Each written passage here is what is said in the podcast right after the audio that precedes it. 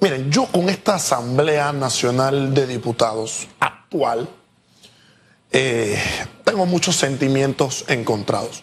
Ustedes saben que yo soy el primero en calificarlos a todos en su conjunto, dando algunas excepciones, que con mi mano derecha puedo contar las excepciones, pero yo he calificado y he tildado a esa asamblea como un nido de fracasados. Y no lo he hecho así porque me nace o porque soy subjetivo o porque tengo algo en contra de la asamblea, no, es que los honorables diputados barra fracasados de nuestra nación nos han dado el consomé, nos han dado el caldo, nos han dado la data. Ojo con esto que estoy invocando porque en un ratito lo voy a utilizar. Nos han dado la data, la información para que yo tenga la libertad y la autoridad de tildarlos, calificarlos de fracasados. ¿Y por qué es esto así? Vamos a hacer el recuento que siempre me encanta hacer con la asamblea. Recordemos que en manos de los diputados estuvo el rol categórico de reformar la constitución.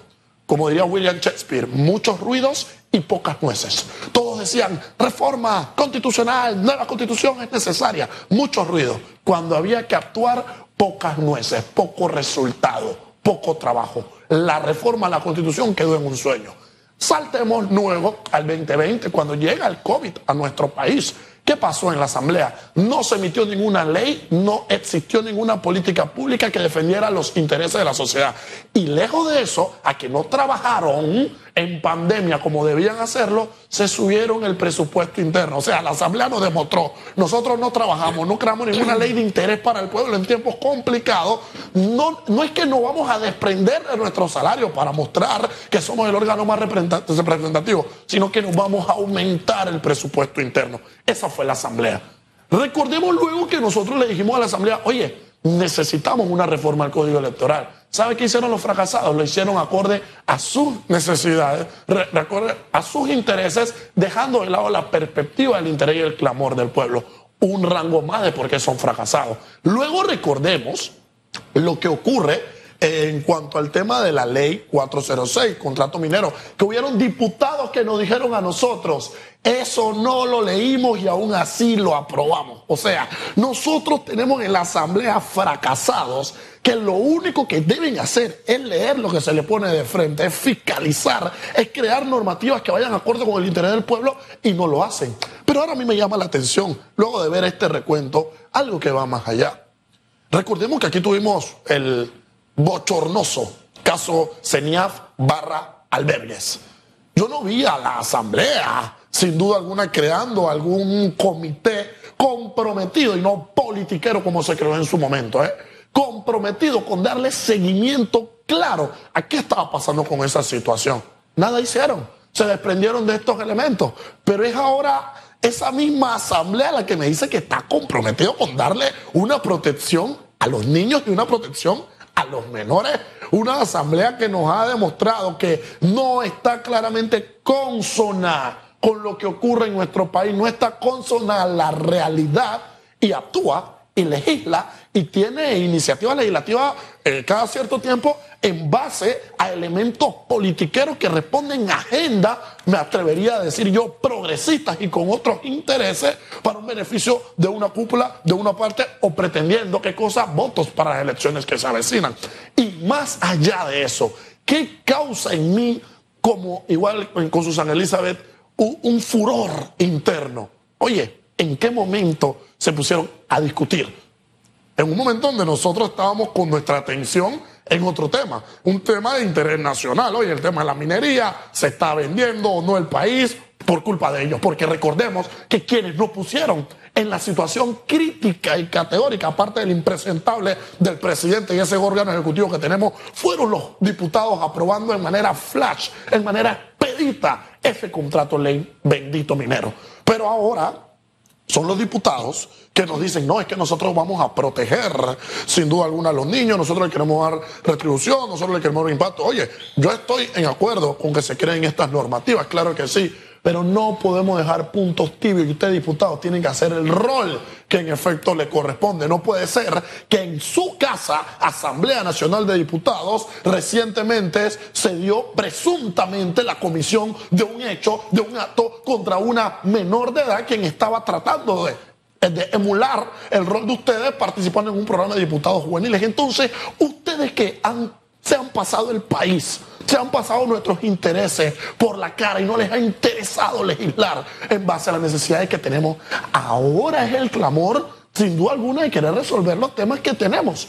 Más allá los puntos, mi querida Susana Elisa y mi querido Félix, que la Asamblea debe comprender es que ya estamos con una sociedad despierta. Ya no crean que la politiquería absurda y barata y clientelista que se llevaban en los últimos quinquenios haciendo y diciendo cualquier tontera, aprobando y probando cualquier tontera, pues es una realidad que se tiene. Ya si el pueblo comprende que le afecta alguna normativa, que le afecta alguna disposición, pues ya el pueblo ha visto que va a la calle, puede reclamar y puede actuar. Y sin duda alguna el rol categórico que deben de tener los diputados de la Asamblea es cumplir con el rol que deben tener. Ahora, en nuestra mano está, eh, panameños, quienes vamos a votar. Si ponemos a los mismos impresentables y fracasados que tenemos, en el 2024 nuevamente en su curul. Si a usted un diputado le dijo, oye, mire, yo no me leí el contrato minero, pero yo lo aprobé, ¿cómo usted le puede dar sin duda alguna el respaldo y el espaldarazo a esa persona? Si uno de sus diputados por el cual usted votó en tiempo de pandemia no emitió ninguna ley que le beneficiara a usted, a su circuito, ¿cómo usted puede poner nuevamente a esa persona en el cargo? Si los diputados no han hecho un solo elemento que lo beneficie a usted y a todos los que estamos en la nación,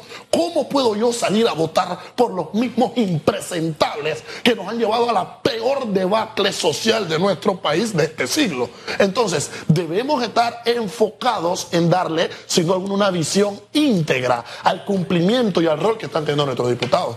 Y podemos saltar, mi querido Félix Antonio, discúlpame, ¿a qué? al rol que se deben de cumplir nuestras autoridades que administran justicia. Y esto porque es así. Ya la Corte Suprema de Justicia, al resolver el tema de la declaratoria de inconstitucionalidad de manera efectiva y eficaz, abrió un compás. ¿Cuál compás? En que si se quiere se puede y en que una justicia tardía, a mi entender y a mi criterio, deja de ser justicia. Entonces, si tenemos libritos de código judicial, si tenemos libritos de códigos procesales, si tenemos libritos de código civil, de código penal y de código constitucional, lo único que hay que hacer es que cumplir con las disposiciones que que estar, cumplir con los reglamentos y los procedimientos que de lo mismo se emanan y revestirnos de autoridad y darnos lo que nos compete, que es que justicia en tiempo eficaz y en tiempo efectivo. Bueno, hoy hay personas que quizás se desayunen que la Asamblea Nacional aprobó el proyecto de ley y que fue sancionado por el presidente de la República y que el debate se dio paralelo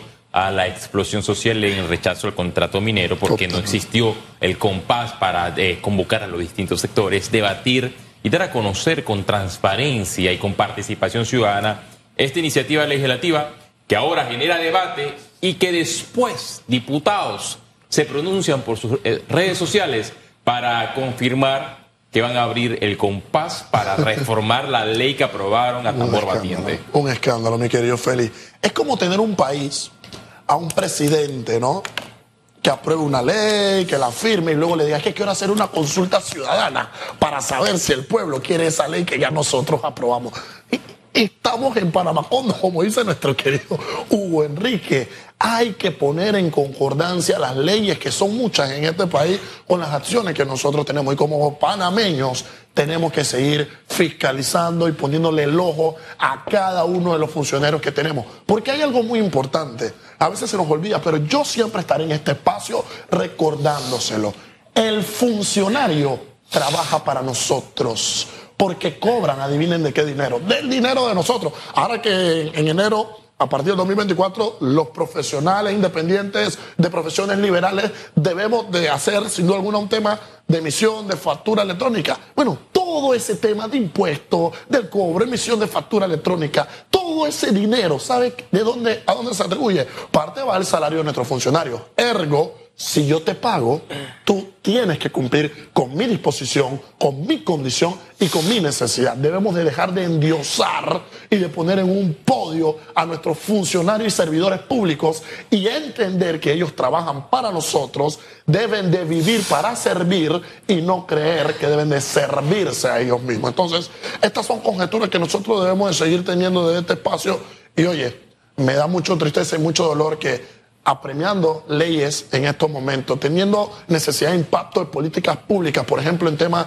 de fortalecer los lazos de la familia, fortalecer el tema de la educación, que ahora una asamblea tiene la data, tiene la información de que estamos mal en las pruebas PISA, porque nuestros niños no tienen la mejor, el mejor sistema educativo. Esa misma asamblea que dice, oye, vamos a darle un tipo de libertad a ese niño que no se está educando bien para que tome decisiones que no le competen. La asamblea no entiende el rol categórico y protagónico que tiene, pero nosotros como ciudadanos debemos estar al pendiente. ¿Para qué? Para que sin duda alguna sus acciones vayan en concordancia de las disposiciones legales y constitucionales que como país nosotros nos merecemos. Ya, nos queda 45 segundos.